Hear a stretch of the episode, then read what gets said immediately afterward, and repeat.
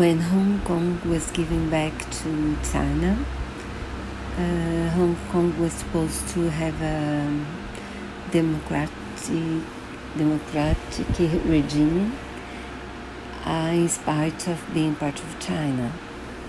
But probably it won't be so for long because after protests, because people were afraid that rules were changing, so they went to the streets and we saw many, many protests.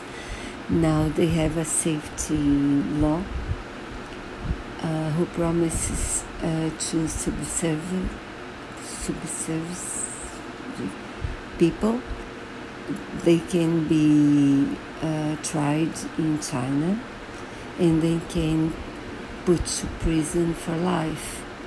So this video shows um, two protesters, one who chose to remain in China but he's afraid for sure, and the other one um, migrated to the UK because UK promised uh, the Hong Kong some of the Hong Kong people they would be allowed to migrate as refugees to the UK. It's very interesting. I recommend it. And it's important too.